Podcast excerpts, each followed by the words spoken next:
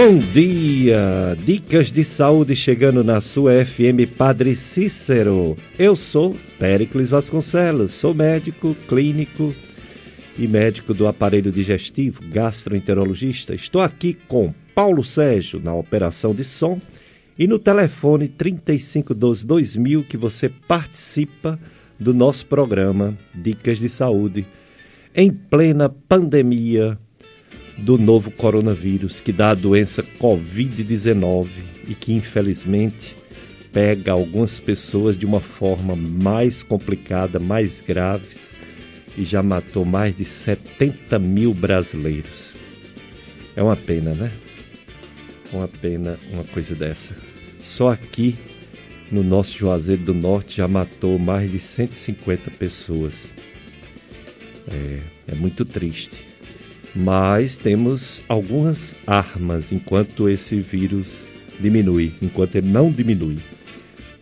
O uso de máscaras, o distanciamento social, ficar longe das pessoas e a higiene, lavar bastante as mãos, porque a gente leva as mãos à boca, ao nariz, aos olhos, e é por onde esse vírus entra, pelos olhos, pelo nariz e pela boca. É, então estamos com essa situação, estamos com o lockdown, mais uma semana fechado, comércio, para ver se, essa, se esse vírus diminui. Hoje é dia 12 de julho de 2020. 3512-2000 é o telefone para você participar. O Paulo Sérgio está aqui para passar sua pergunta, sua dúvida e sua participação pedindo música, etc. Eis que o semeador saiu para semear. Semeou, semeou, semeou. Muitos terrenos não deram frutos. É, algumas sementes realmente não deram frutos. Mas algumas caiu em terra boa e produziram a base é, de 100, produziram de 60 e de trinta frutos por semente. Quem tem ouvidos, ouça. Palavra da salvação. Glória a vós, Senhor. É a parábola do semeador, hoje, no Evangelho de hoje, de todas as igrejas católicas do mundo. E aqui também, da nossa paróquia Sagrado Coração de Jesus, você vai assistir à missa, nove horas, na FM Padre Cícero, e nas redes sociais. Você acessa PS CJ, Paróquia Sagrado Coração de Jesus, Salesianos, PSCJ, tudo maiúsculo, Salesianos, no YouTube e no Facebook para assistir a missa, não só ouvir, mas assistir a missa. Além do coronavírus, temos um assunto muito importante, uma campanha no mês de julho. É o Julho Verde Escuro, sobre os cânceres ginecológicos prevenção, para a mulher se prevenir, saúde da mulher. Então é um mês para lembrar das campanhas de prevenção de câncer de colo do útero, câncer de endométrio, de vagina, de vulva e de ovário. E temos uma convidada muito especial, a doutora Cássia Fernandes. A doutora Cássia Fernandes vai nos explicar essa campanha Júlio Verde Escuro sobre os cânceres ginecológicos. A doutora Cássia Fernandes ela é mestre e professora e preceptora da Estácia FMJ.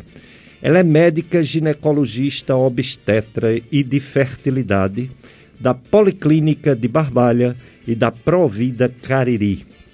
Doutora Cássia Fernandes, portanto, médica, ginecologista obstetra, vai falar hoje sobre a campanha Julho Verde Escuro Prevenção dos Cânceres Ginecológicos. Bom dia, doutora Cássia. Obrigado por ter aceito nosso convite.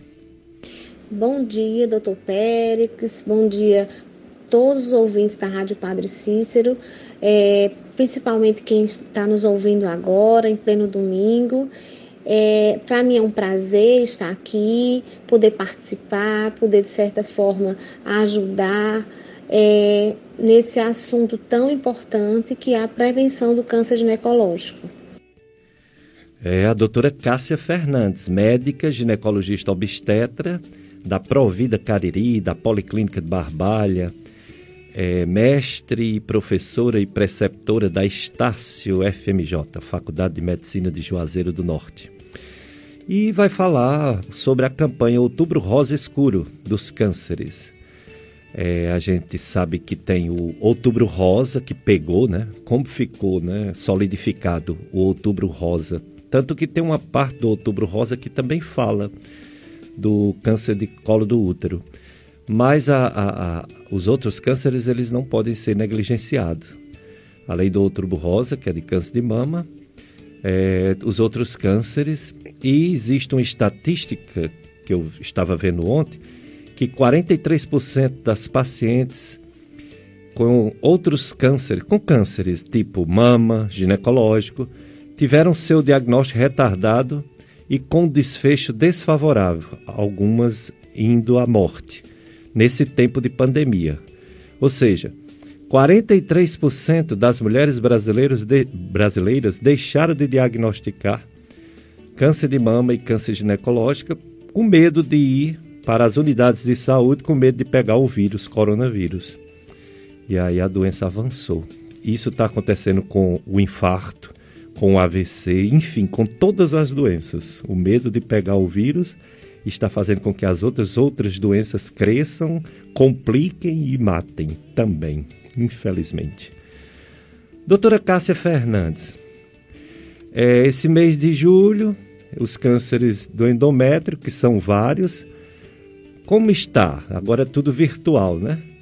É, não, não dá para ser presencial a campanha outubro, outubro ah, desculpa, julho verde escuro, campanha para os cânceres ginecológicos. Muito se fala sobre a saúde da mulher, Périx, especificamente sobre o câncer de mama, principalmente durante o outubro rosa. Mas poucas pessoas sabem que o mês de julho também é dedicado a elas. A fita verde escura representa o combate à conscientização ao câncer ginecológico que compreende basicamente é, cinco tipos de câncer: o câncer de colo do útero, o câncer de endométrio, de ovário, vulva e vagina. Para se ter uma ideia, a gente tem um índice muito alto ainda de pacientes que vêm a adquirir esse câncer e que vêm a falecer com esse câncer ginecológico, com esses cânceres ginecológicos. O intuito é, dessas campanhas é a prevenção. Então, cada vez mais a gente tenta que as pacientes é, procurem o, o médico, o ginecologista ou um posto de saúde antes, para que esses diagnósticos sejam feitos de forma adequada e assim evite que a doença avance. Eu sei que muitas vezes essas doenças são bem sinuosas, bem silenciosas, mas algumas elas colocam pistas e são essas pistas que podem ajudar o médico a dar um diagnóstico precoce e assim fazer um tratamento correto e levar à cura das pacientes. Dicas de saúde hoje também sobre a prevenção da saúde da mulher, os cânceres ginecológicos, de colo do útero, endométrio, que é dentro do útero, vagina, vulva e ovário, com a especialista doutora Cássia Fernandes. É, e você tiver alguma dúvida, você pode ligar, que a gente tenta entrar em contato com a doutora Cássia para ela responder suas dúvidas, ok? É, a campanha a campanha Julho Verde Escuro é, eu lembro, doutora Cássia, quando eu me formei em 1986, que o câncer de colo do útero tinha uma alta taxa de incidência. Era comparável, por exemplo, ao câncer de mama, que hoje ainda é frequente, e parece que o câncer de colo do útero está diminuindo. É. O que aconteceu? É verdade isso que eu falei? Está diminuindo mesmo os cânceres ginecológicos, principalmente o colo do útero, que era muito frequente ainda é, mas menos do que antigamente. O que aconteceu? Foram as campanhas de prevenção, doutora Cássia, que diminuiu a incidência do câncer de colo do útero? Doutor Pérez, o que a gente pode é, observar é que nos anos 90 nós tínhamos um índice muito alto de câncer de colo diagnosticado nos estágios mais avançados, ou seja, 70% é, do diagnóstico eram os pacientes já é, com câncer mais avançado. Hoje, esse, essa percentagem caiu 40, 44% das ocorrências são de lesões precursoras de câncer, ou seja, lesões pré uma, uma lesão precursora, ou seja, ainda não tem o câncer. Isso se dá realmente a essas campanhas, a esse estímulo, a, a orientação em relação à prevenção, a fazer o exame de Papa Nicolau. As pacientes, elas, elas de certa forma, houve uma, uma conscientização maior das partes das pacientes, uma abertura maior, e essas pacientes estão realmente procurando é, os, os é, procurando os postos de saúde, é, as, as clínicas ginecológicas para a realização da citologia oncótica. Como também é, houve uma melhoria né, dos, dos tratamentos, a realização de cone, a realização de biópsia, de colposcopia, ou seja, um melhor acesso à saúde dessas pacientes. Então, hoje a gente consegue ter, é, indicar uma colposcopia, uma biópsia e a paciente realizar mesmo o serviço público, com certa dificuldade, mas consegue. Então, eu acho que essa conscientização, essa desmistificação do exame ginecológico, que para muitos pacientes antigamente era muito, era muito temido, eu acho que hoje é, já deixou de, de, acontecer, além de uma maior oferta. Então, nós temos os, os postos de saúde, que existem campanhas de prevenção, é, isso facilita muito para as pacientes. Outra coisa importante foi a vacina do HPV. Como se sabe, um dos precursores, um dos vilões do câncer de colo uterino é o HPV. E foi lançado né, as campanhas é, contra o HPV, a vacina, e que já tem é, na rede pública, inicialmente para as adolescentes, mas isso é um avanço muito grande. Então, se a gente trata, se a gente vacina nossas filhas, a gente faz uma prevenção em relação ao câncer de colo do útero, como também é muito importante vacinar também os meninos. Então, essa vacina, a vacina do HPV, é é um fator muito importante no combate ao câncer de colo do útero. É a doutora Cássia Fernandes, conhecida médica ginecologista obstetra e que também faz orientação sobre fertilidade, conhecida aqui na região do Cariri, né? Conheço a doutora Cássia há muitos anos. É, e nós somos juntos lá da Estácio FMJ, professores da faculdade de medicina FMJ, e ela está aqui contribuindo com o programa Dicas de Saúde, respondendo sobre a campanha Júlio Verde Escuro Cânceres Ginecológicos. Está falando do câncer colo do útero, vai falar do câncer de endométrio, câncer de vagina, de vulva, de ovário. Doutora Cássia Fernandes, é isso mesmo, conhecida médica da nossa região. É, doutora Cássia, Sim, antes de perguntar mais uma coisa à doutora Cássia, dizer que você pode tirar suas dúvidas sobre a prevenção ginecológica, sobre a saúde da mulher. Você liga 3512 2000, faz sua pergunta, viu? Você que está me ouvindo agora, seja pela Rádio Padreci, seja pelo Radiosnet. Você baixa o aplicativo Radiosnet e pode ouvir a Rádio Padreci em qualquer canto do mundo. É. Então, se você está nos ouvindo e quer fazer uma pergunta a doutora Cássia, você faz a pergunta, você liga para cá, ou então manda um, um. O mesmo telefone que você faz a pergunta é o telefone do WhatsApp. Você também pode fazer a pergunta com uma mensagem ou com um áudio. Aí a gente passa essa pergunta agora mesmo, em tempo real, para a doutora Cássia Fernandes. E ela vai responder, tirar sua dúvida, ouviu? Principalmente minhas amigas, né? Minhas amigas, porque os homens não têm câncer ginecológico, né? os homens não têm órgãos ginecológicos, mas as mulheres sim, saúde da mulher. Doutora Cássia, o SUS no Brasil com toda deficiência é um exemplo para todo mundo. A prova de que o SUS funciona e é um exemplo para todo mundo é essa pandemia do coronavírus, que a gente ainda não entrou num colapso total.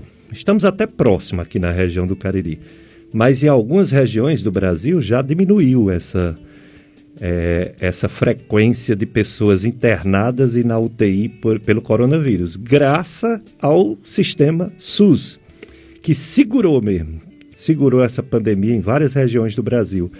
E a gente sabe que não conseguiu segurar, por exemplo, na Itália, na Espanha, não conseguiu.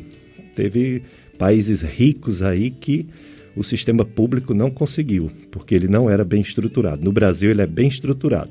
Claro que tem falhas, né? Nós sabemos que o SUS tem muitas falhas. Uma delas é uma pessoa chegar, né? A fila é grande, né? A demanda é grande de pessoas. Agora, especificamente para a prevenção do câncer ginecológico, doutora Cássia, que é que você nos diz sobre o atendimento das mulheres para prevenção no Sistema Único de Saúde, o SUS? Como está o SUS em relação à prevenção do câncer de saúde, suas deficiências?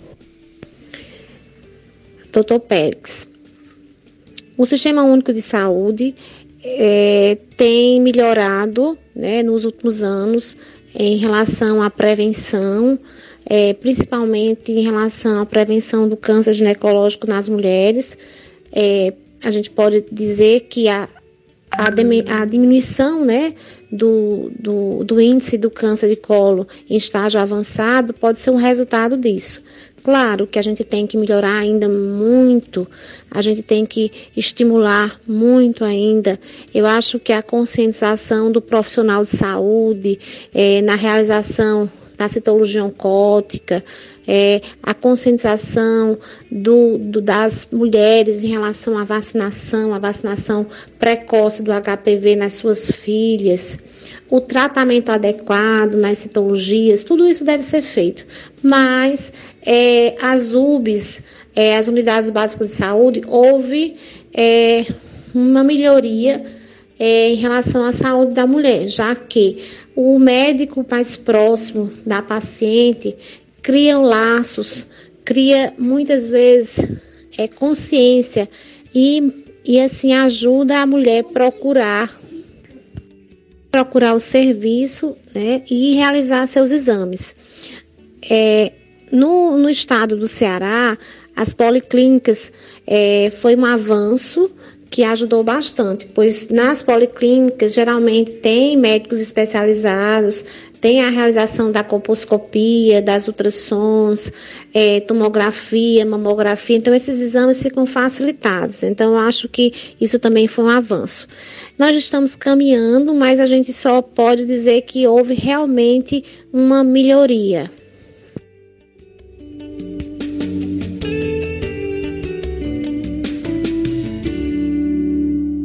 Olha aí, dicas de saúde com a doutora Cássia Fernandes. Se você tem alguma dúvida de tudo que ela está falando sobre prevenção dos cânceres ginecológicos, colo do útero, endométrio, ovário, vagina, vulva, você liga 3512 2000 e você também pode entrar no WhatsApp, mesmo número 3512 2000.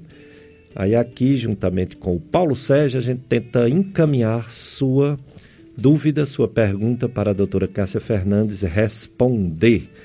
Esse programa que vocês estão assistindo, se você quiser passar para alguma pessoa, tem, tem como, viu? Nós temos o, o, o, o site do jornalista Tony Santos, Tony Santos que faz também programa aqui na FM Padre Cícero, e ele tem o site clubesintonia.com. É, clubesintonia.com. Aí você acessa esse site e assiste o programa Dicas de Saúde em outro horário, né? Ou passa para alguma pessoa, ou você assiste de novo, né? Também tem a Gastroclínica Vasconcelos, tem o YouTube. Você entra no YouTube da Gastroclínica Vasconcelos e tem o podcast também desse programa e de outros, Dicas de Saúde. E tem também o podcast Dicas de Saúde no YouTube. Então, no YouTube, tanto tem o podcast Dicas de Saúde, como tem o podcast Gastroclínica Vasconcelos, para você assistir em outro momento, em outro instante, em outro dia, ou passar para as pessoas que querem ouvir essa importante entrevista da doutora Cássia Fernandes, médica, ginecologista, obstetra, sobre a campanha, esse ano virtual, campanha Julho Verde Escuro, prevenção dos cânceres ginecológicos. Vamos ouvir agora a dica de boa alimentação com a doutora Valdeliz Borges, nutricionista.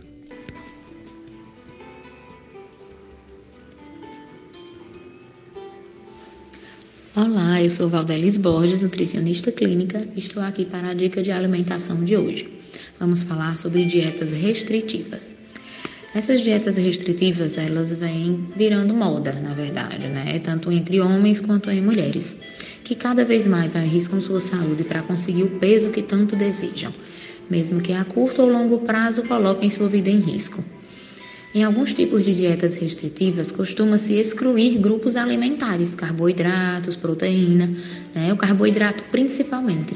E lembrando que o problema, vamos colocar assim, não é o carboidrato, e sim o excesso de carboidrato. É, às vezes o processo se torna ainda mais radical quando transformam a dieta em dieta líquida, né? tipo a, a alimentação do bebê, do neném no primeiro ciclo da vida. Outros ainda conseguem transformar em dieta zero, ou seja, 24 horas sem alimentar-se. Né? Isso, isso é repetido às vezes, diversas vezes na semana. E prejuízos na saúde começam a acontecer, agora a curto prazo. Apesar dessas dietas restritivas elas levarem à redução de peso, não acontece de maneira saudável. Então não vale a pena, né? não, é, não é satisfatório. Precisamos ser responsáveis com a nossa saúde. O que se nota é que geralmente essa redução de peso ela é de massa muscular e não de gordura. Então isso não é interessante. Além da desidratação, né, que é a redução do líquido corporal, porque existe uma carência nutricional. Então vai reduzir o que nós não precisamos, nós não devemos reduzir. Além do peso, é, aparece queda de cabelo, são muitos relatos também de unhas frágeis, pele ressecada, dificuldade para dormir, fortes dores de cabeça, irritabilidade, alteração no ciclo menstrual, anemia e muitos outros. Então, em nenhum momento nós não conseguimos encontrar ponto positivo para dietas restritivas, tá? Então, cuide-se, alimente-se bem, sua saúde é sua vida, tá? Conte comigo. Obrigado. Doutora Valdeliz Borges é nutricionista da Gastroclínica Vasconcelos e passou dicas de boa alimentação de hoje. Chega nas primeiras perguntas. A primeira é o, o telefone de contato para fazer uma consulta com a doutora Cássia Fernandes. Pronto, ouvinte, a gente já enviou, que é o telefone da clínica Provida Cariri, que fica na rua São José. Então já enviamos o telefone, né? É fácil, é fácil ter acesso ao telefone, procurando no Google, né? Provida Cariri. Doutora Cássia atende lá e também tem, se eu não me engano, ela, ela pode confirmar um atendimento online também, né? Ela faz a telemedicina, né? Vamos depois confirmar com ela. É, a pergunta: Bom dia, bom dia. Sempre sinto engasgo quando vou me alimentar. Não consigo engolir nem água normalmente. Sinto irritação na garganta como se fosse um nódulo na garganta. Que especialista devo procurar? Bom, o primeiro especialista que você deve procurar, sem dúvida, é o médico de garganta. Chama-se otorrinolaringologista. O otorrinolaringologista é médico de garganta, é médico de nariz e é médico de ouvidos. E ele pode fazer uma avaliação, olhar sua garganta e também é, fazer um exame, um exame chamado laringoscopia.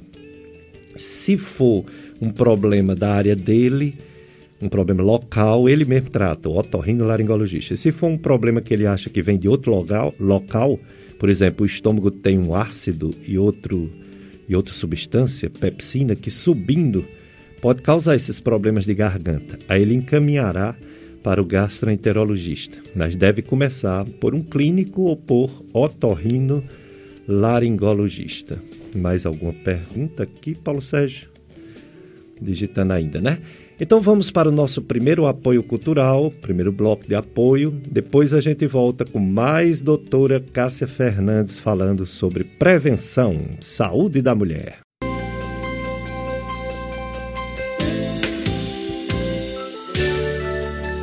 Dicas de saúde na sua FM Padre Cícero, eu sou Péricles Vasconcelos. É, eu digo sempre eu sou Péricles Vasconcelos, que tem gente que diz, oxe, eu estou ligando essa rádio aqui, tem uma pessoa falando de doença, de saúde. Quem é? Será que é médico? Então eu sempre digo que eu sou médico para quem está ligando a rádio pela primeira vez, né? Sou do aparelho digestivo e clínico geral. E é professor das faculdades de medicina do Cariri, a de Barbalha, ligada ao UFCA, e a de Juazeiro, ligada à Estácio, Estácio FMJ.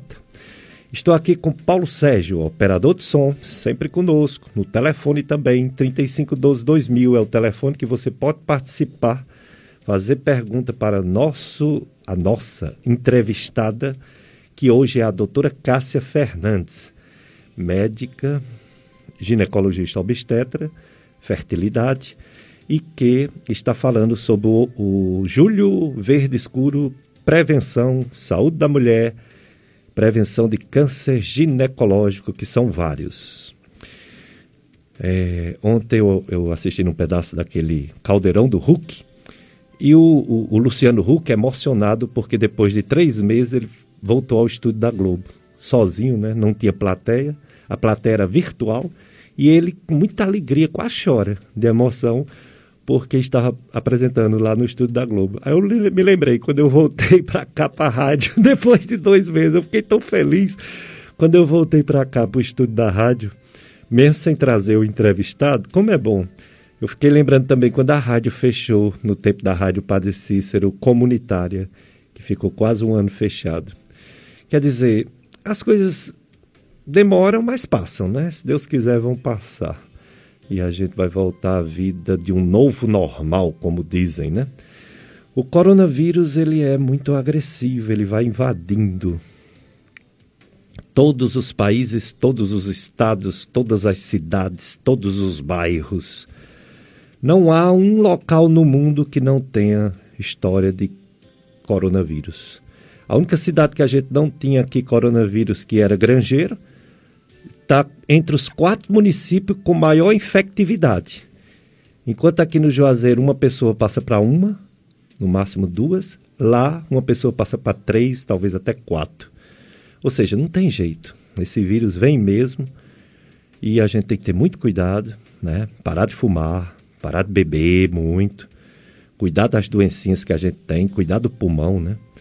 Para que, se a gente tiver o, o, o, vírus, que não seja a forma grave, a forma que pode matar.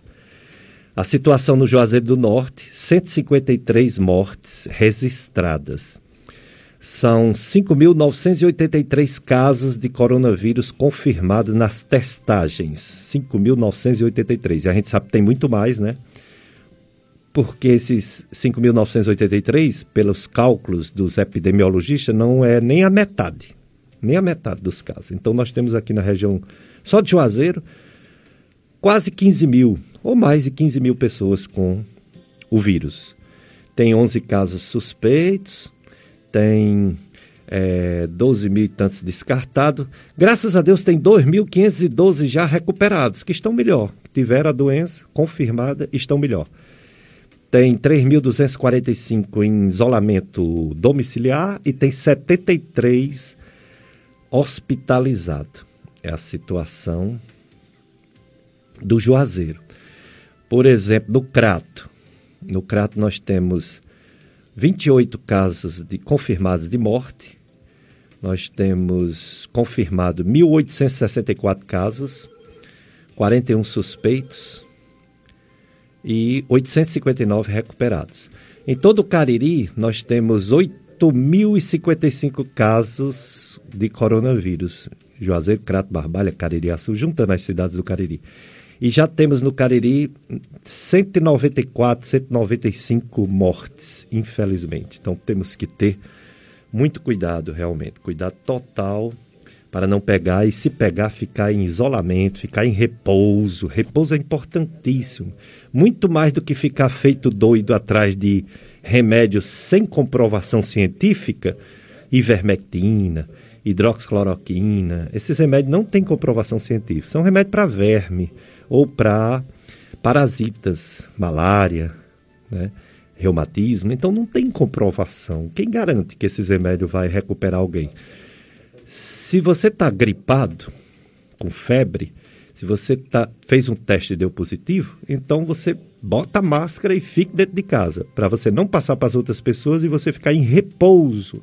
Agora, se você tiver uma tosse frequente, tiver uma febre muito alta e tiver falta de ar, corra atrás de uma unidade médica para começar um tratamento precoce com anti-inflamatório hormonal para não desenvolver as formas mais graves da doença. Aí tudo bem, já é o tratamento, mas quem faz esse tratamento é um médico usando um protocolo que é um entendimento entre os médicos especialistas de como deve ser tratado essa doença. Uma pergunta, vou passar para a doutora Cássia, uma ouvinte de, de 20 anos, descobriu que possuía uma ferida no útero e realizou o tratamento com a pomada. Na última consulta, o médico falou que já estava cicatrizada e poderia ser realizada a queimagem. Ela ainda não realizou essa queimagem. Ela pergunta: essa ferida pode crescer e se tornar algo grave? Estamos encaminhando a pergunta para a especialista, a doutora Cássia Fernandes, e daqui a pouco vamos dar a resposta da doutora Cássia. Vamos continuar falando com ela. Ela vai respondendo os ouvintes que estão ligando e ao mesmo tempo a gente vai fazendo pergunta para ela, né? Nesse segundo bloco do programa, vamos perguntar para a doutora Cássia Fernandes sobre o câncer de endométrio. Endométrio a gente sabe que é a camada interna do útero, que é, quando a mulher está grávida fica uma camada grossa para acolher o bebezinho, né, o feto. Essa região chamada endométrio também pode dar câncer, embora pareça que não é tão frequente quanto os outros. Mas vamos ouvir da doutora Cássia. Doutora Cássia, fale sobre o câncer de endométrio, como descobre, é, quem deve procurar para fazer logo a prevenção, a partir de que idade, é a, é a partir do início da vida sexual, como é, se tem prevenção, se tem tratamento, doutora Cássia. Câncer de endométrio vem crescendo nos últimos anos, principalmente porque é um câncer é, que tem uma maior prevalência nas pacientes após os 60 anos de idade. Então, é uma doença é, da terceira idade. Então, como a expectativa de vida das pacientes, né, das mulheres brasileiras estão aumentando, então esse câncer também está sendo é, mais investigado, mais diagnosticado. É, muitas vezes esse câncer é assintomático, mas a principal, principal é, queixa ou sintoma é o sangramento pós-menopausa, que nem sempre é, todo sangramento pós-menopausa é câncer, mas todas as vezes que a gente tiver um sangramento uma mulher na menopausa, deve-se pensar, deve-se investigar um câncer de endométrio.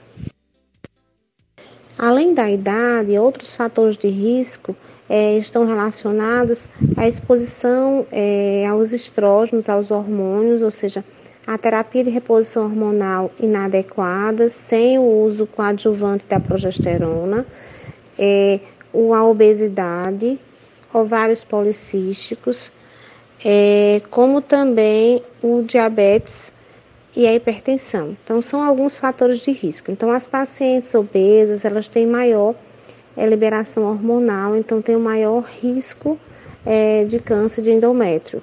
Como também as pacientes é, usuárias de hormônio, sem a devida orientação, também aumenta-se o risco. Nós dissemos anteriormente, o sintoma mais importante é a hemorragia uterina pós-menopausa, ou seja, o sangramento pós-menopausa, que pode ser um sangramento difuso em grande quantidade, mas pode ser só algumas gotas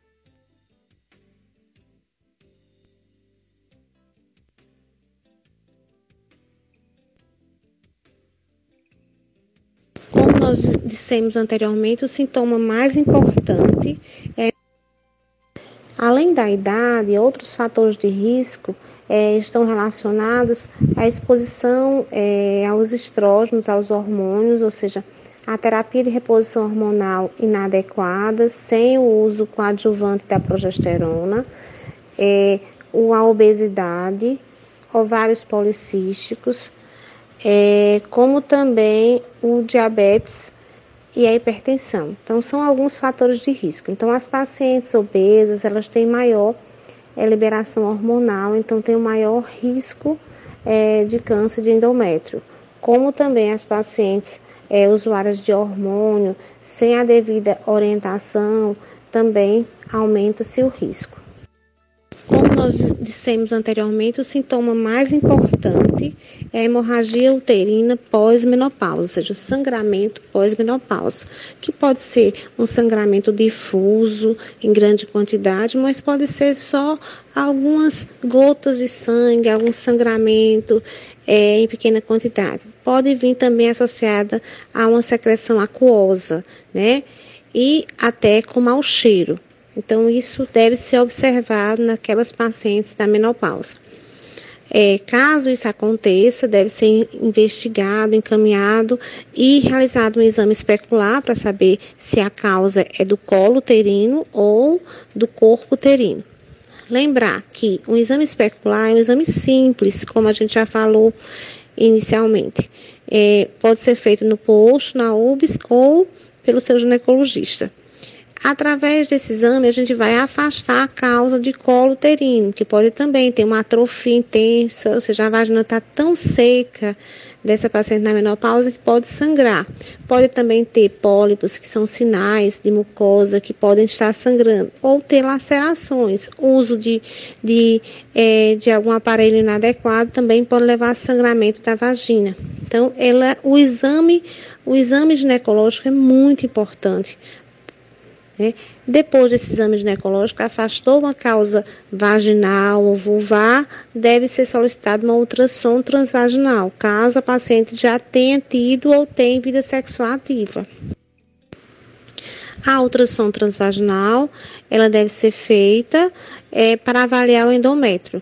Caso esse endométrio esteja espessado, a gente tem que continuar a investigação através da biópsia do endométrio. Essa biópsia é, deve ser feita através de uma curetagem semiótica ou através de uma esteroscopia com biópsia dirigida.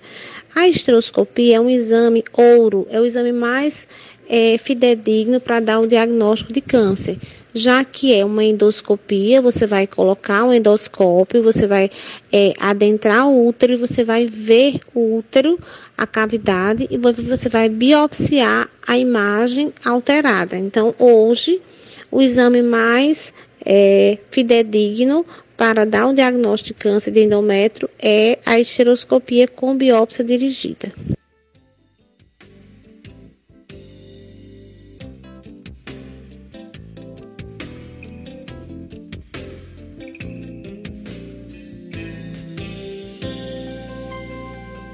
Dicas de saúde hoje com a doutora Cássia Fernandes falando sobre prevenção, saúde da mulher. A ouvinte, ela perguntou assim: ela tem 20 anos, descobriu uma ferida no útero, realizou o tratamento com a pomada. Na última consulta, o médico falou que já estava cicatrizada e poderia ser realizada a queimagem. Ela ainda não realizou a queimagem e pergunta se essa ferida pode crescer e se tornar algo grave. Vamos à resposta da doutora Cássia.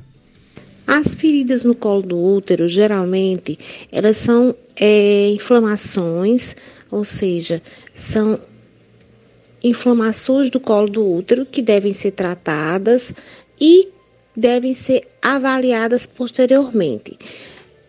O ideal é que ela fizesse uma colposcopia, porque A ferida, que a gente fala vulgarmente a ferida, que a gente também chama ectopia, são alterações é, no colo. Então a gente tem que avaliar através de um exame chamado colposcopia, que é um microscópio que se coloca é, na vagina da paciente, que a gente chama colposcópio, ou seja, é um, um, um aparelho que vai aumentar é, a imagem e você vai visualizar de forma correta.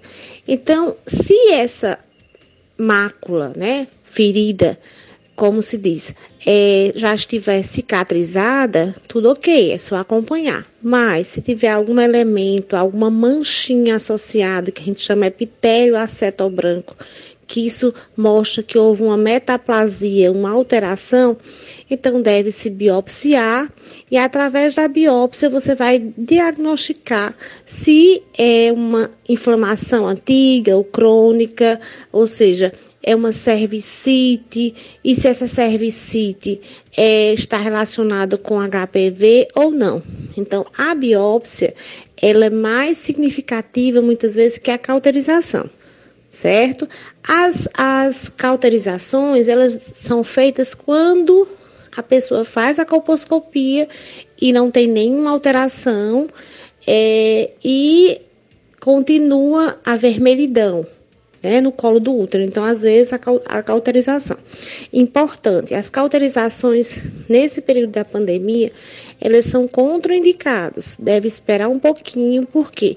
Porque o, o, existe um risco a liberação de aerosóis, então não deve ser feito de forma é, contínua, assim, é, constante. Só deve ser feito a, a cauterização se realmente houver necess, necessário. Dicas de saúde com a doutora Cássia Fernandes. E você fazendo pergunta pelo 3512-2000. Só que tem uma pergunta aqui que não é para a doutora Cássia. Seria para mim. Uma amiga fez endoscopia e acusou a bactéria H. pylori. E aí veio a pandemia, não deu para mostrar ao médico e ela toma Coca-Cola todos os dias. Bom, sobre a Coca-Cola, ela não tem nenhum nutriente importante, é um vício, não vale muito a pena. Aqui acolá pode tomar, diga ela que toma no final de semana só, viu? A Coca-Cola dela. E se ela for fortinha, gordinha, melhor a Coca zero, viu? Mas não tomar Coca-Cola todo dia. Tem futuro não, viu? Ainda pode dar alguns problemas de saúde. Quanto ao H. pylori, não precisa ter essa preocupação toda não, a não ser que esteja sentindo alguma coisa. Mas o médico deve ter passado aqueles remedinhos que toma em jejum, né? Aquele Zol, né? Omeprazol, pantoprazol. Dá para ir levando com ele, ele não acaba com a bactéria, mas ajuda um pouquinho enquanto acaba a pandemia, né? ou pelo menos diminui a pandemia. Não precisa ter pressa de acabar com a H. pylori, porque a gente tem ela há muitos anos, ninguém adquire. Pode ser, pode ser que uma pessoa adquira hoje, mas geralmente a gente adquire essa bactéria na infância. Mão no chão e mão na boca. Brinquedo no chão e brinquedo na boca. É assim que a gente pega o H. pylori. Muita gente tem.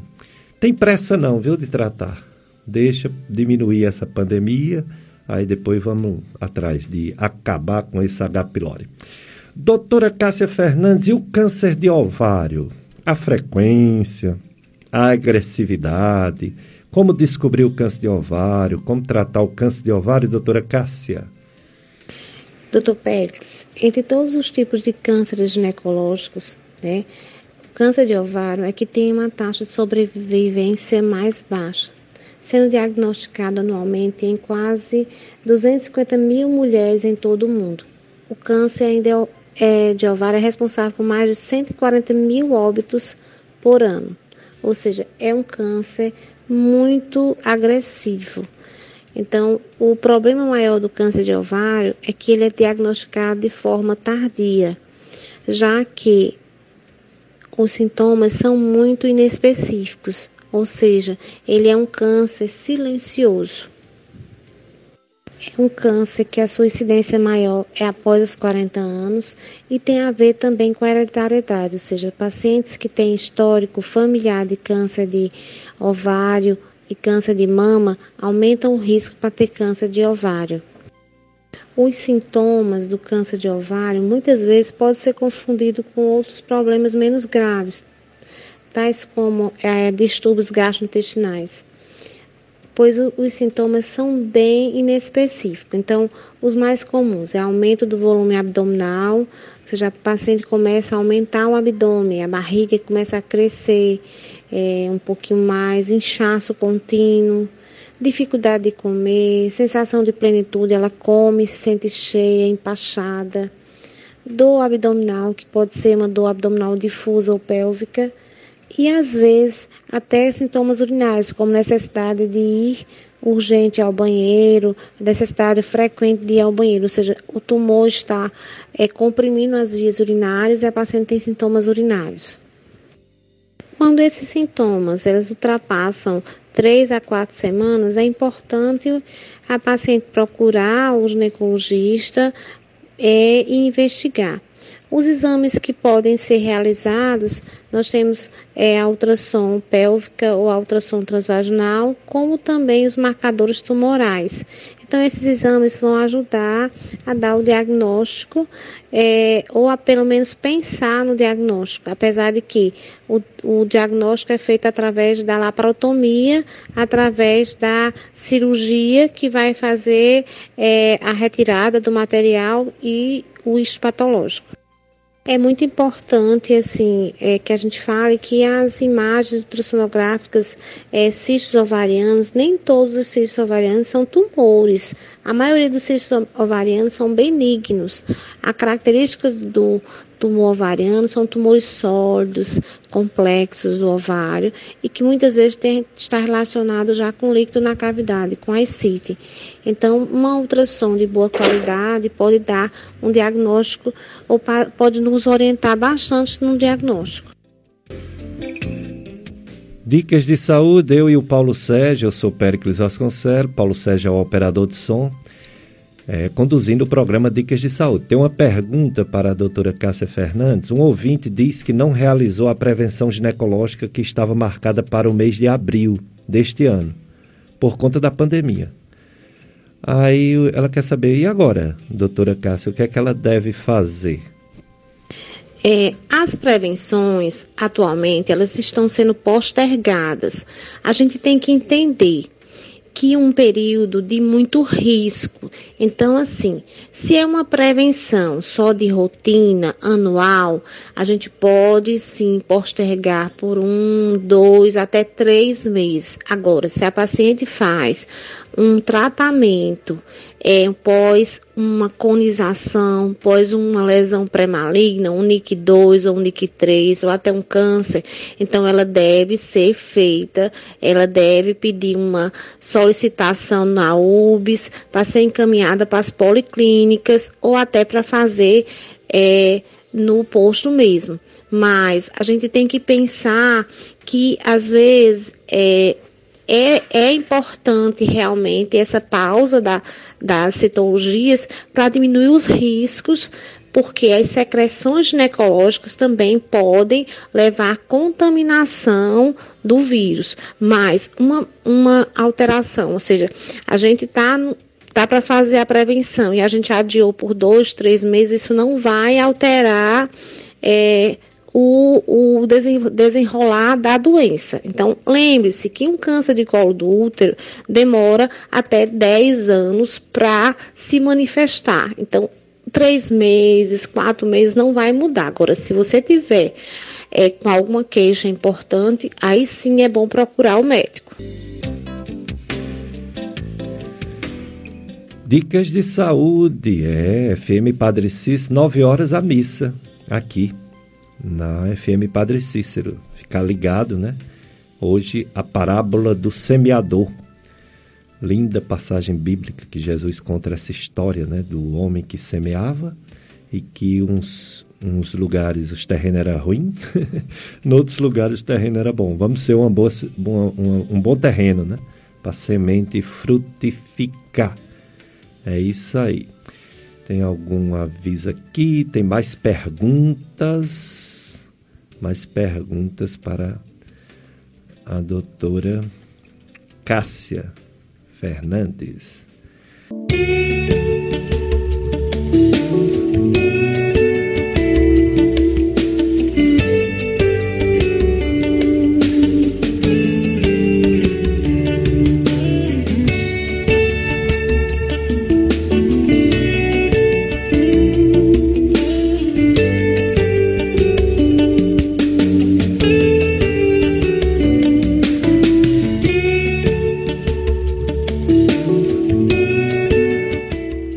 Dicas de Saúde na FM Padre Cícero, entrevistando a doutora Cássia Fernandes. A gente está tendo um probleminha técnico porque a doutora Cássia não está aqui, pessoal. Então, se houver muitas perguntas, a gente vai misturar. Eu estou com uma ideia de colocar cada pergunta e depois fazer um bloco com as respostas da doutora Cássia, porque já não tem mais como saber a pergunta e a resposta de uma por uma. Então, essa ideia eu acho que vai funcionar. A gente vai fazer de novo as perguntas que vocês fizeram e vamos soltar as respostas da doutora Cássia. Aí cada pessoa vai entender, né? Cada pessoa vai entender que a resposta foi para você. Entendeu? Então vamos começar assim. Teve um ouvinte que perguntou: eu queria, eu tô com dúvidas sobre quando deve iniciar a fazer o exame de Papa Nicolau.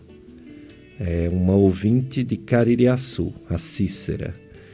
É, deixa eu ver se tem outra pergunta aqui que foi feita por ouvinte. Sim. Tem uma que botou assim: Doutor Pérez, doutora Cássia, bom dia, bom dia para você também. Ela diz que tem 53 anos, nunca teve uma relação sexual, a menstruação não tem mais já procurou fazer um exame de prevenção e não tem o mesmo para mulheres que não têm a vida sexual ativa. Então ela pede uma orientação à doutora Cássia. Muito obrigado, ouvinte. E também tem uma pergunta assim: Bom dia, fiz minha é, esterectomia há vários anos e ficou com o colo do útero ou, ou, ou o pé da barriga dolorido alguma coisa dolorida no pé da barriga e fica também inchada. É, é uma ouvinte do Crato, né? A Fátima. Teve outro ouvinte que colocou assim: Bom dia, sou ouvinte do programa, quero que me tire uma dúvida. É que eu tenho 47 anos e há um ano atrás estou tomando anticoncepcional, às vezes minha menstruação não vem normal, como era antes, às vezes vem um sangramento meio rosado Nunca teve, nunca tive um problema, problema nenhum. Sempre faça a prevenção, sempre está tudo normal.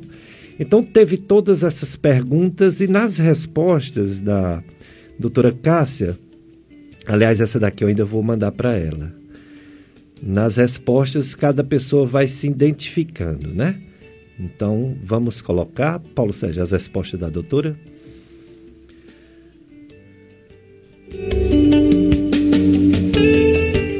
Ministério da Saúde preconiza hoje que a orientação que deve ser feita a partir dos 25 anos, mas a Sociedade de Ginecologia e Obstetrícia ela orienta que, mesmo antes dos 25 anos, se já existe vida sexual, deve sim ir para o ginecologista, avaliar e, se houver necessidade, fazer a citologia oncótica para evitar complicações futuras ela deve fazer a prevenção é, anualmente a partir do início da vida sexual.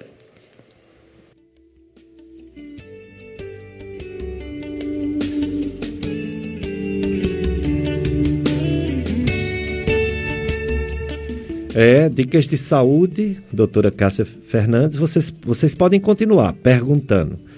Assim, vocês mandam as perguntas, a gente pega aqui, envia para a doutora Cássia e ela vai respondendo. Pode não ser bem na sequência, mas o importante é que ela vai falar também coisas que vocês, ouvintes, neste momento estão em dúvida, né? E vai ser bom para cada pessoa. Doutora Cássia, o câncer de vagina? Esse é raro acontecer? Quais são os fatores de risco, doutora Cássia, para o câncer de vagina? E como descobrir que tem câncer de vagina? O câncer de vagina é um tumor relativamente raro, consiste em 1 a 2% dos tumores ginecológicos. Ele geralmente acomete a parte superior do, da vagina, próxima ao colo do útero, e está muito presente nas pacientes acima de 60 anos. É, Existem alguns fatores de risco, como o HPV, o tabagismo e o alcoolismo como também ao HIV. Então, são alguns fatores de risco. elas geralmente podem ser observadas lesões é, na, na vagina, irritações, irritações vaginais ou tumores vaginais, mas a maioria das vezes a, é, assintomáticos são assintomáticos esses tumores e podem passar despercebido. No exame ginecológico, na realização do Papa Nicolau, é muito importante sempre olhar a vagina, ver, observar as paredes vaginais, se tem alguma lesão, alguma tumoração. Caso é, tenha, pode-se fazer um raspado desse material e até uma biópsia para dar o diagnóstico. Uma das queixas também que pode acontecer é sangramento pós-coito, dor na região e às vezes sangramentos, é, secreções mal cheirosas. Quando o câncer já está é, invasivo, ela pode também apresentar essas queixas. O câncer de vagina também pode ser uma, uma recidiva do câncer de colo do útero, ou seja, a pessoa teve um câncer de colo e é, não foi mais ao médico, não fez revisão e esse câncer pode retomar de forma é, de metástase na vagina. Então é muito importante é, a paciente, não porque tenha feito uma esterectomia, então sempre é importante a gente relatar que a esterectomia não, não libera a paciente de realizar exames ginecológicos periódicos. Então não é porque eu tirei meu útero por um mioma ou por uma outra queixa ou até por um câncer que eu não, não tenho mais necessidade de realizar minha prevenção, meu exame ginecológico. Existe sim, pois você tem vagina e você tem vulva. Então você pode apresentar esse tipo de câncer e você pode muitas vezes é, passar despercebido. Dicas de saúde entrevistando a doutora Cássia Fernandes. Tem mais perguntas? Tem. Bom dia, fiz minha esterectomia há vários anos, fiquei com dolorimento no pé da barriga, inchada, é ao vinte do crato. Outra pergunta. É, tem 47 anos, há um ano atrás está tomando anticoncepcional, a menstruação não vem normal como era antes, às vezes vem um sangramento meio rosado, nunca teve problema nenhum e faz a prevenção todo ano e dá normal. Então, a doutora Cássia também vai responder essas duas ouvintes. O Ministério da Saúde preconiza hoje que a orientação que deve ser feita a partir dos 25 anos, mas a Sociedade de Ginecologia e Obstetrícia ela orienta que, mesmo antes dos 25 anos, se já existe vida sexual, deve sim ir para o ginecologista, avaliar e, se houver necessidade, fazer o, a citologia oncótica para evitar complicações futuras. Ela deve ser orientada a que a prevenção só deve ser feita se ela tiver alguma queixa. Então, não deve, paciente virgem, não há necessidade de fazer prevenção. Só se ela tiver alguma queixa importante, aí deve ser avaliada. Por quê? Porque não, não pode colocar um espéculo, então só se for só uma coleta com uma, uma escovinha. Mas assim, diga ela que fique tranquila. Se ela não tem vida sexual, não tem tanto angústia de fazer a citologia. Deve ir, porque ela pode ter um, uma lesão de vulva, uma câncer de vulva, e que deve ser observado. A paciente esterectomizada é normal sentir dores pélvicas, certo? Por quê? Porque tem cicatrizes que é devido à cirurgia. Lembre-se que é importante ir no ginecologista para avaliar a vagina, pois tem câncer de vagina e de vulva, além de avaliar a cicatriz da esterectomia. Então, ela deve procurar sim o ginecologista ou a UBS para avaliar. Mas não, não se preocupe em relação a essas dores, porque pode ser uma coisa eventual, sem muitas complicações. Exatamente. Dicas de saúde, dicas de saúde hoje é prevenção, saúde da mulher, prevenção dos cânceres ginecológicos. Mais um câncer que não, a gente não escuta falar muito, mas existe e tem que ser falado, doutora Cássia Fernandes. O câncer de vulva, fale para a gente sobre esse câncer. O câncer de vulva corresponde a 3 a 5% da incidência do câncer ginecológico. Grande parte das mulheres com esse tipo de câncer não apresenta sintomas. Quando uma mulher com um câncer de vulva tem sintoma, o mais frequente é a coceira, que não melhora. Então, é aquela paciente que reclama de uma coceira, o que a gente chama também de prurido vulvar, é, de mais de seis meses. É aquela paciente que sempre tem aquela lesão, aquela, aquela área da vulva que ela coça muito e que muitas vezes é subestimado, é tratado de forma inadequada. A área pode apresentar também uma alteração é, da cor, pode ser vermelho, rosa ou mais escura, como também pode ter uma lesões é, mais esbranquiçadas. Então, essa área da vulva, é, que parece diferente do normal, pode ser mais clara ou mais escura, ela pode muitas vezes ser um início de um câncer. A presença também de tumores, de inchaços na vulva ou espessamento da pele da vulva também deve é, chamar a atenção da paciente. Pode apresentar também úlceras que persistem por mais de um mês, ou seja, é, feridas na, na vagina não é comum. Então, aquela ferida que não cicatriza também deve ser investigado, deve ser abordado pelo ginecologista. É, quando é avaliado, o ginecologista deve fazer uma biópsia da lesão para dar o diagnóstico patológico e assim fazer o tratamento é, o mais rápido possível. Que beleza, né, pessoal? A gente está aprendendo demais, principalmente as mulheres, né, que tem que se prevenir, prevenção dos cânceres ginecológicos, é a campanha Verde Escuro, Julho Verde Escuro, com a conhecida médica doutora Cássia Fernandes, ginecologista obstetra, é, fertilidade, ela é da Provida Cariri, que fica na rua São José, é também da Policlínica de Barbalha, é professora da Estácia FMJ e vai falar mais um pouquinho, antes de responder mais perguntas, ela vai falar sobre essa prevenção de uma forma geral. É, porque a mulher, em qualquer idade adulta, mesmo que ela não tenha relação sexual, ela tem o órgão genital que precisa ser prevenido de doenças, como a doutora Cássia está falando. Então, suas considerações finais e gerais, doutora Cássia. Câncer ginecológico.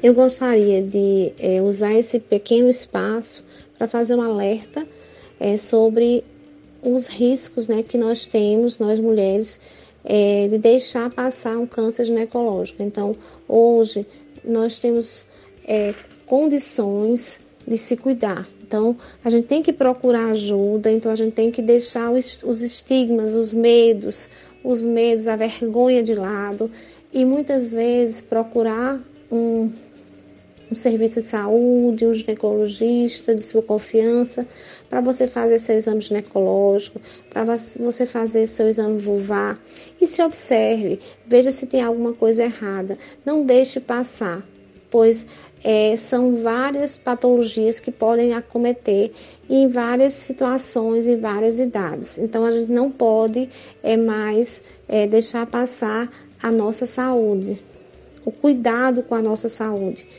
Também eu queria é, deixar um alerta em relação à vacina do HPV que tem nos postos de saúde e que muitas vezes ela não é feita pela, pelo preconceito, pelo medo. Então, essa vacina é uma vacina que tem como prevenção o câncer de colo e também o câncer de vagina, já que o câncer de vagina está relacionado com HPV.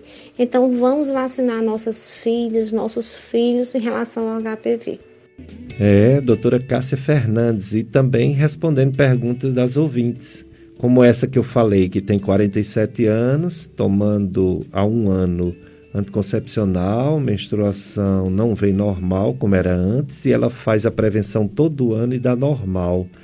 Vamos ver se a doutora Cássia orienta, né? Essa ouvinte. Tem. Em relação aos anticoncepcionais, é uma coisa corriqueira, né, que pode acontecer. É, os sangramentos de escape, que é aqueles sangramentos no meio do, da pílulazinha, às vezes tem, tem relação com a dose do anticoncepcional, às vezes tem relação com a, a o horário que você está tomando, o esquecimento, mas é importante avaliar direitinho. Às vezes, a mudança do anticoncepcional pode é, resolver, mas é, é importante avaliar se esse sangramento é, também não está vindo do colo. Então, um exame ginecológico, até um exame especular, que é só colocar o espéculo e olhar se não tem nenhuma ima uma imagem, um pólipo, uma mácula, pode ajudar. Mas o mais comum é ser só uma alteração hormonal do anticoncepcional. Então, é, se você for jovem, fique tranquila. Às vezes ir para o ginecologista ou trocar a pílula pode ser uma, ou observar direitinho se, se você está tomando de forma correta, não esquecer nenhum dia, certo? Ou não atrasando. O uso também de alguns medicamentos pode diminuir o efeito, o uso do álcool. É observar. Dicas de saúde com doutora Cássia Fernandes, falando sobre o, o mês julho verde escuro sobre o câncer ginecológico. A gente está tentando atender aos ouvintes que ligam e fazem perguntas, tira dúvida. Mais um pouquinho da doutora Cássia Fernandes respondendo às ouvintes. Agora, é muito importante, Pérez, falar que é, a idade dela, 47 anos, tem que ver qual anticoncepcional, porque não, não é todos os anticoncepcionais que com essa idade ela pode usar. Então, ela pode estar usando um anticoncepcional errado. Dicas de saúde, daqui a pouco, mais perguntas para a doutora Cássia Fernandes.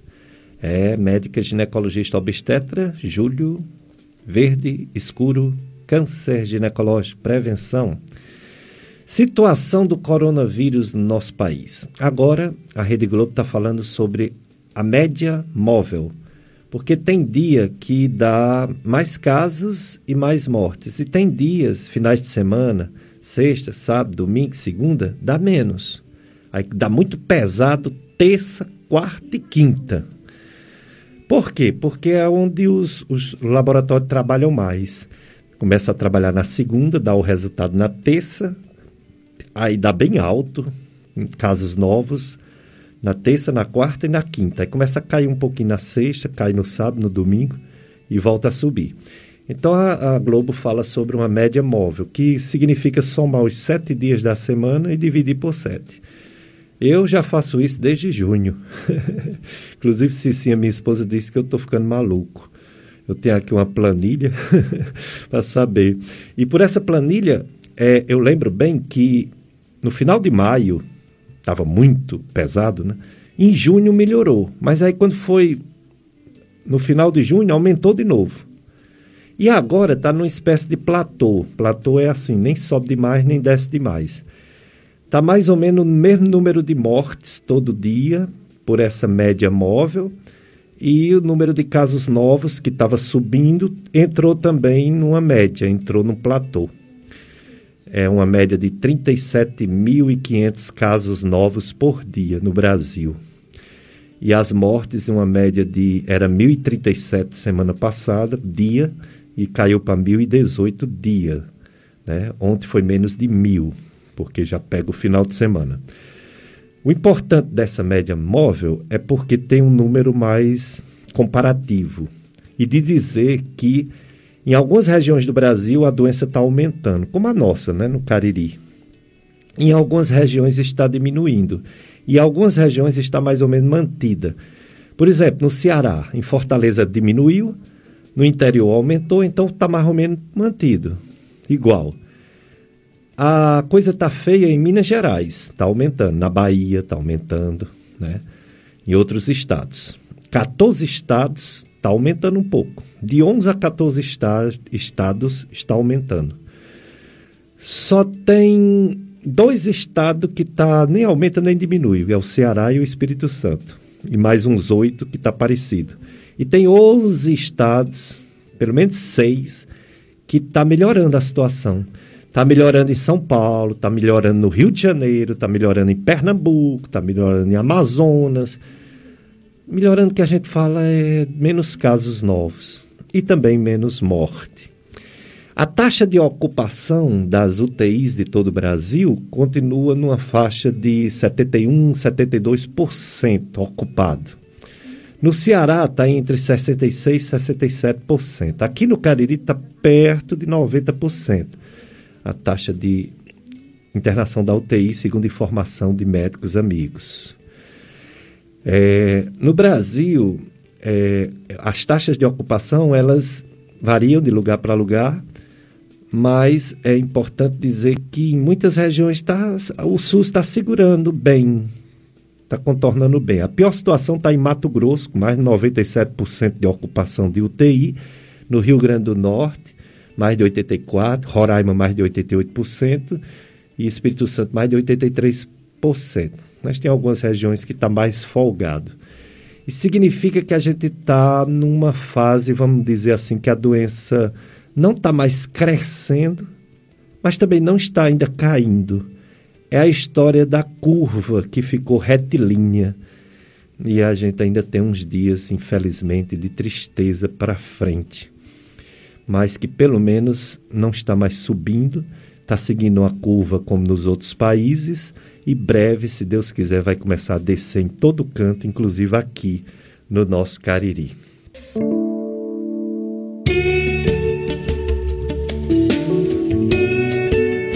Dicas de saúde, FM Padre Cis, daqui a pouco, 9 horas, a missa, né?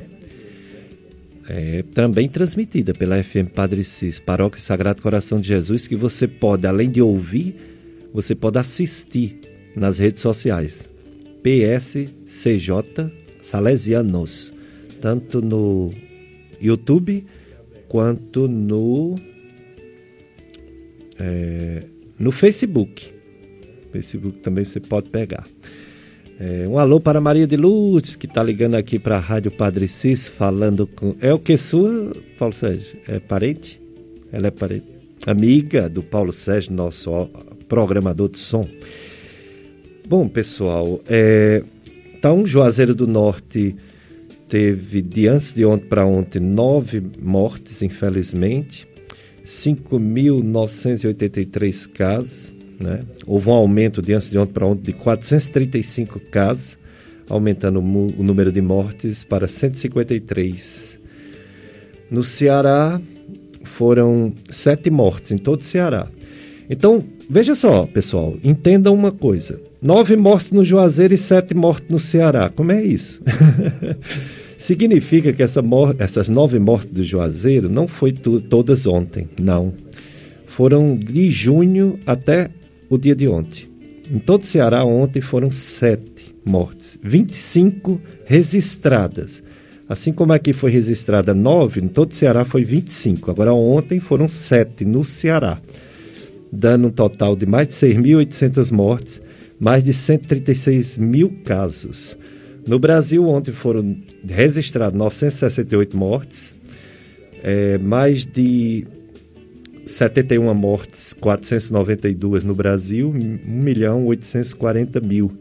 O Brasil só está atrás dos Estados Unidos, né? Em número, em número total de casos e número total de mortes.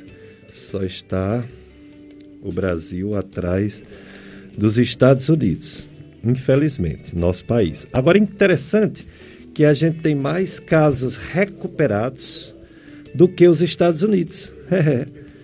Isso é uma coisa boa, né? Saber que tem muita gente, já mais de um milhão de brasileiros recuperados do coronavírus, né? Bom, é, vamos ouvir também uma médica que vai dar um testemunho sobre seu atendimento de emergência de Covid-19. É a doutora Valquíria Sá. A doutora Valquíria Sá, ela é gastroenterologista, é patologista, foi nossa aluna, ela é da Estácio, era da Estácio FMJ, depois residente de clínica médica da FAMED, Faculdade de Medicina, UFCA. Depois foi fazer residência médica em João Pessoa, em gastroenterologia. Está aqui no Cariri, trabalha no Hospital São Vicente de Paulo, Barbalha, trabalha no Hospital da Unimed Cariri, nos setores de urgência e emergências doutora Valquíria Sá. Ela é médica do Doctor Center e do Hospital San Marino e da Clínica São Camilo no Crato. Bom dia, doutora Valquíria Sá. Fale sobre o Covid-19. É verdade que estamos no pico? Na sua opinião, estamos realmente nesse pico ou ainda vem coisa pior? O que a população pode fazer para não piorar o que já está ruim, para não aumentar a lotação nos hospitais? Doutora Valquíria Sá. Bom dia, doutor Pericles. Bom dia a todos os ouvintes da Rádio FM Padre Cícero nessa manhã de hoje. Agradecer pelo convite para participar desse programa que é tão importante em trazer informação e saúde para a população. Eu me chamo Valquíria, sou médica clínica, gastroenterologista, mas também trabalho em setores de urgência e emergência da região do Cariri, diretamente com o enfrentamento da Covid-19 na região. Nós sabemos que o Cariri vem apresentando um crescimento de casos de formas graves e de óbitos nas últimas semanas por Covid-19. Nós sentimos, como plantonistas, como profissionais de saúde, esse aumento nos plantões da emergência. Nós sentimos isso diretamente, não só dos casos leves, mas também dos casos que a gente classifica como moderado e grave, que são aqueles casos que precisam de internamento, seja em setores de enfermaria ou setor de UTI. E é consenso entre os profissionais de saúde que realmente nós chegamos no pico da doença aqui na região. Os hospitais, eles já vinham se preparando para esse pico desde o início do ano, desde março. Porém, diante disso, nós sempre estamos, como profissionais de saúde, fazendo esse apelo para a população que contribua cumprindo as, as orientações de isolamento social. Nós sabemos que são muitos meses que, que estamos vindo em isolamento não é fácil, nós mudamos a nossa rotina, foi um ano totalmente atípico, mas esse é o momento de intensificarmos para que possamos proteger os, principalmente proteger os grupos de risco, seja da nossa família, seja da população como um todo. Então, são aqueles pacientes que têm as comorbidades, como diabetes, são os idosos, os pacientes com problemas pulmonares. Esses pacientes que têm maior chance de fazer a forma grave da doença e de ir até a óbito, infelizmente, muitas vezes são contaminados por pessoas assintomáticas ou pouco sintomáticas. Nós sabemos que os jovens muitas vezes manifestam poucos sintomas ou até não manifestam sintomas, mas permanecem muitos dias transmitindo a doença. Algumas capitais já vêm retomando suas atividades normais, como é o caso de Fortaleza. Eu tenho certeza que nós também vamos chegar nessa fase.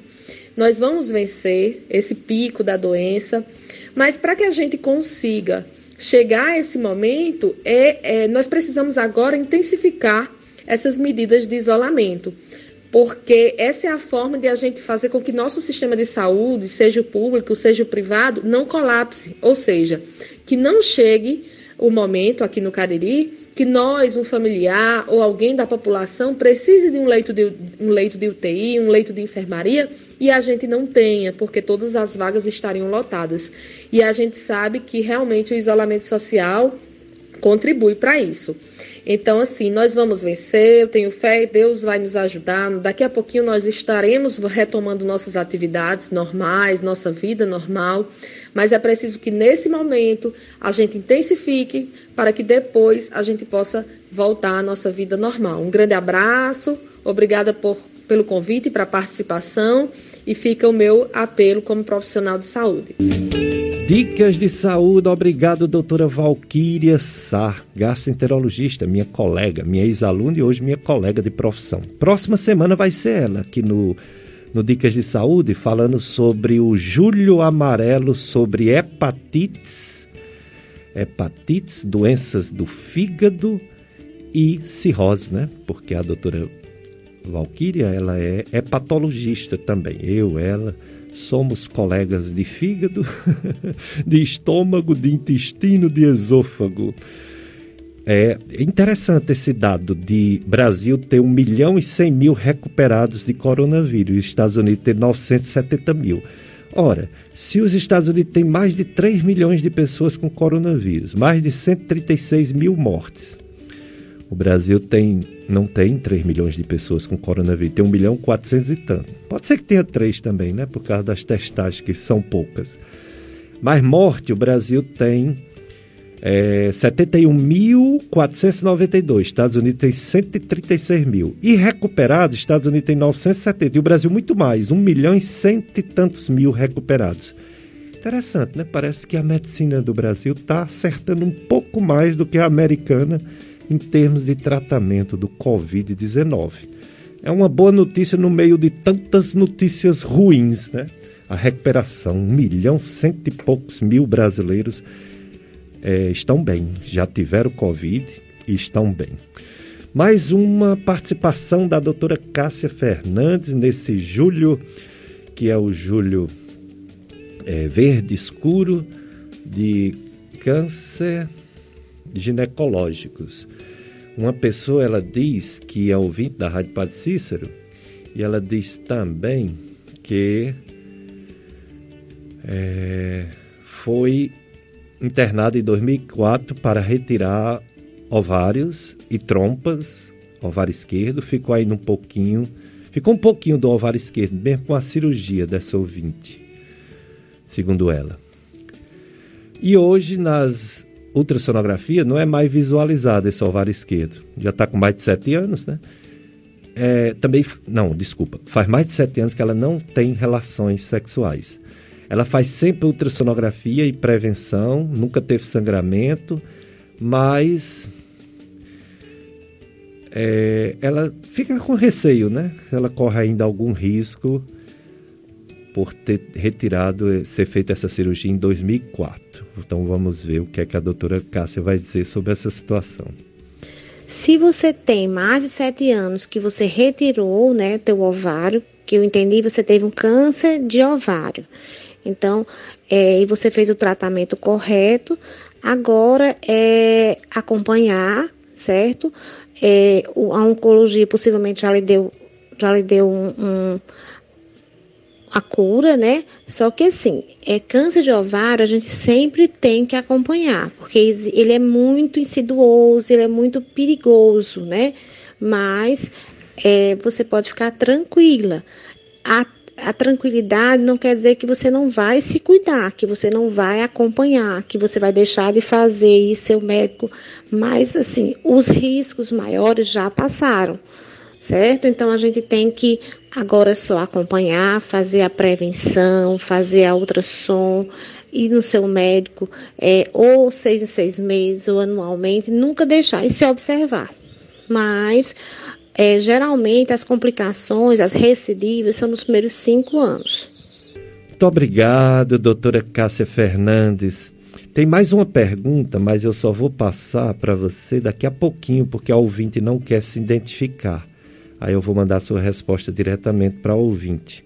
Quero agradecer a doutora Cássia Fernandes por ter nos dado tantas informações relevantes sobre a prevenção dos cânceres ginecológicos, sobre a saúde da mulher. Muito obrigado, viu, amiga doutora Cássia Fernandes. Também queria agradecer né, pelo espaço e queria dizer assim que é, o mês de julho é para para o município do Juazeiro e para algum, a maioria dos municípios é o Julho Verde Escuro. Essa campanha é, o Ministério da Saúde usa juntamente com o Outubro Rosa. Então, muitas vezes é, é, eu me informei, tentei entrar em contato com, com, a, com as, as pessoas é, da rede pública e que muitas vezes elas estão colocadas esse incentivo no Outubro Rosa. Então, o Outubro Rosa hoje também ele está é, mais ampliado, não só o câncer de mama, mas os cânceres ginecológicos. Então a gente, mas assim, foi muito bom é, essa essa abertura do Péricles, né, doutor Péricles, em relação a esse mês, porque a gente tem realmente que continuar se cuidando e tudo que é para o bem da população é bem-vindo. Então, é, eu queria agradecer e dizer que estou à disposição. É, quando precisar, a gente vai estar aqui. Obrigado, doutora Cássia Fernandes. Vamos ouvir agora o Minuto de Sono com o psiquiatra Dr. José Pericles, da Gastroclínica Vasconcelo, médico do sono.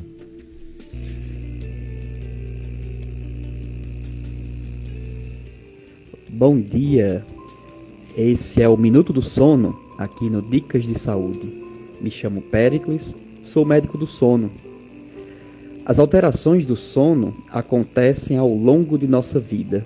Quando somos bebezinhos, nós dormimos, dormimos mais do que 12 horas durante o nosso dia, vamos ficando adultos e o tempo vai diminuindo.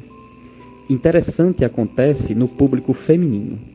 depois de eventos como a menopausa, que é aquele momento logo ali depois do climatério, quando a vida reprodutiva da mulher vai terminando, é muito comum que as mulheres tenham uma redução do tempo total de sono. Estudos europeus mostram que de 10 a até mais de 50% das mulheres podem diminuir de forma fisiológica, ou seja, normal, o tempo de sono e não representar doença alguma, né? É, além de tudo isso, né? Além da, de toda repercussão, de instabilidade emocional, de sintomas vasomotores, como ondas de calor e fogachos, algumas dessas mulheres podem desenvolver transtornos do sono, que o principal dele, deles é o transtorno de insônia crônica. Então, se você, sua amiga, nota que o tempo de sono diminuiu, mas você vem com repercussões no outro dia, como irritação, como ansiedade, como falta de concentração, isso perdura por mais de três meses na sua vida, pode ser que seja insônia e é legal que procure o médico, o médico do sono de confiança, para que possa ser visto tudo isso junto com os nossos colegas ginecologistas, psicólogos, para que se alcance a resolutividade do quadro e a volta do padrão de sono, para que a gente possa realmente chegar de noite e descansar para ter um dia melhor. Fiquem todos bem, um ótimo final de semana.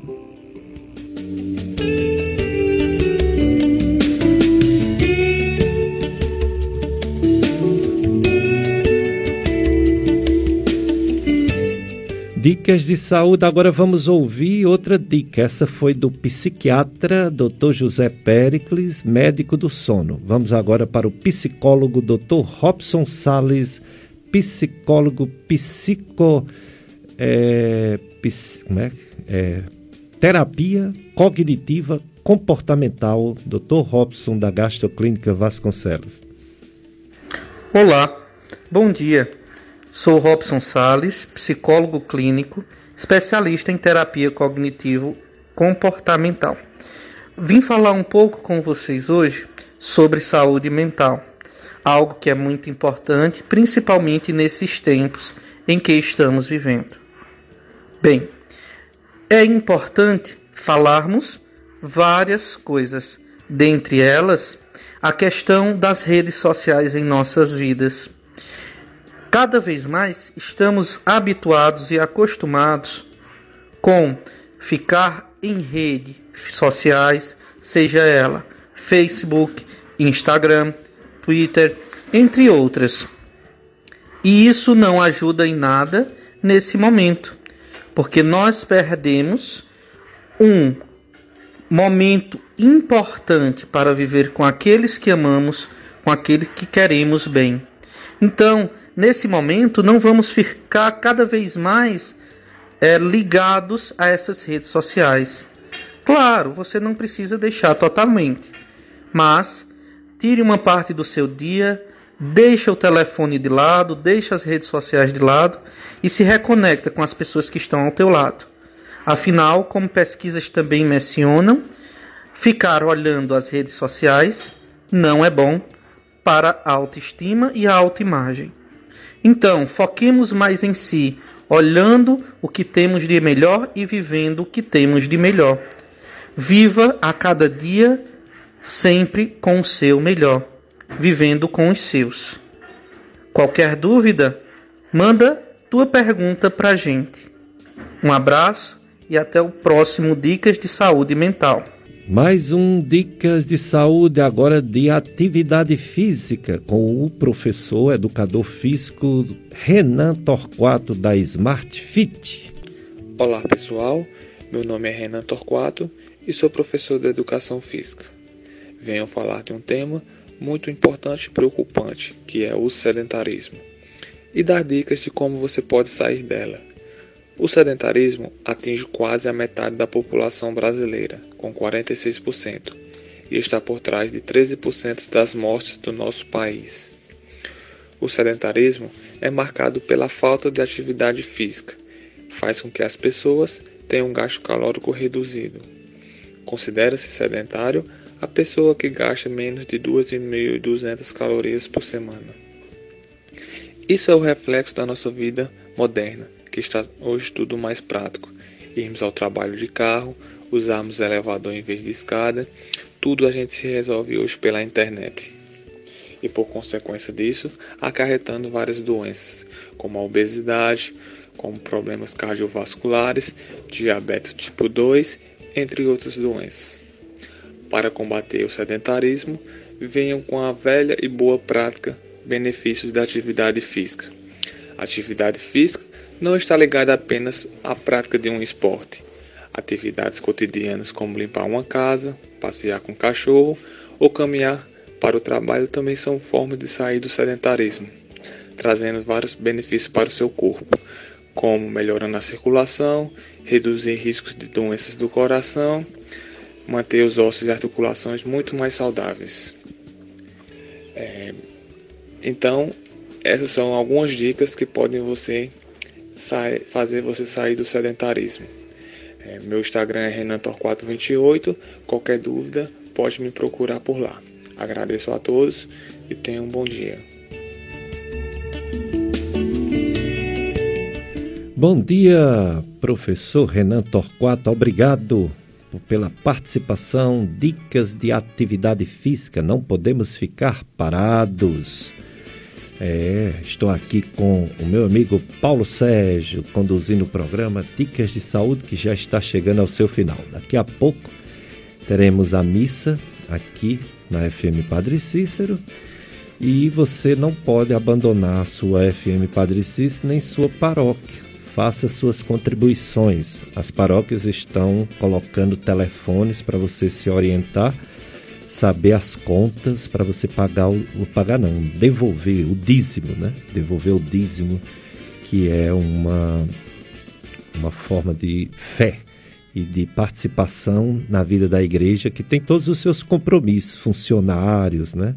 Despesas diversas, impostos e com o dízimo a gente ajuda. E a Rádio Padre também precisa se manter do ar, então você que é empresário, você que quer divulgar sua empresa, agora que está começando a abrir o comércio em algumas regiões, aqui da, brevemente abrirá, então precisa você participar, né? É, eu gostaria de dedicar esse programa à minha prima falecida. Ela, é, ela tinha 69 anos, tinha hipertensão, mas ela adquiriu essa, esse vírus coronavírus. Guilhermina Maria Vasconcelos Bispo, minha prima Nininha. Gostava muito, gosto muito de você, Nininha. Gostei, gostava muito de sua presença, de seu sorriso. Na nossa vida você foi luz, você iluminou a família Vasconcelos, Nininha.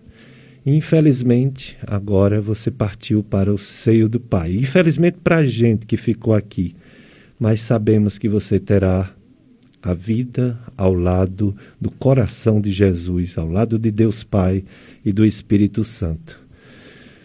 Fica a saudade, né, de Nininha. E eu quero dedicar esse programa não só a ela, minha prima Nininha, mas todas as vítimas dessa doença, coronavírus e vítimas das outras doenças que estão aí e que também continuam tirando vidas das pessoas antes do tempo, né? Mas fazer o quê, né? Quero também me despedir do meu amigo Paulo Sérgio, sempre conosco, sempre firme aqui na FM Padre Cis, e todos os vocês, ouvintes. Se Deus permitir, próximo domingo estaremos aqui com mais um programa Dicas de Saúde e vocês vão ficar daqui a pouco com a missa do domingo na FM Padre Cícero. Um abraço para todos. A FM Padre Cícero apresentou Dicas de Saúde.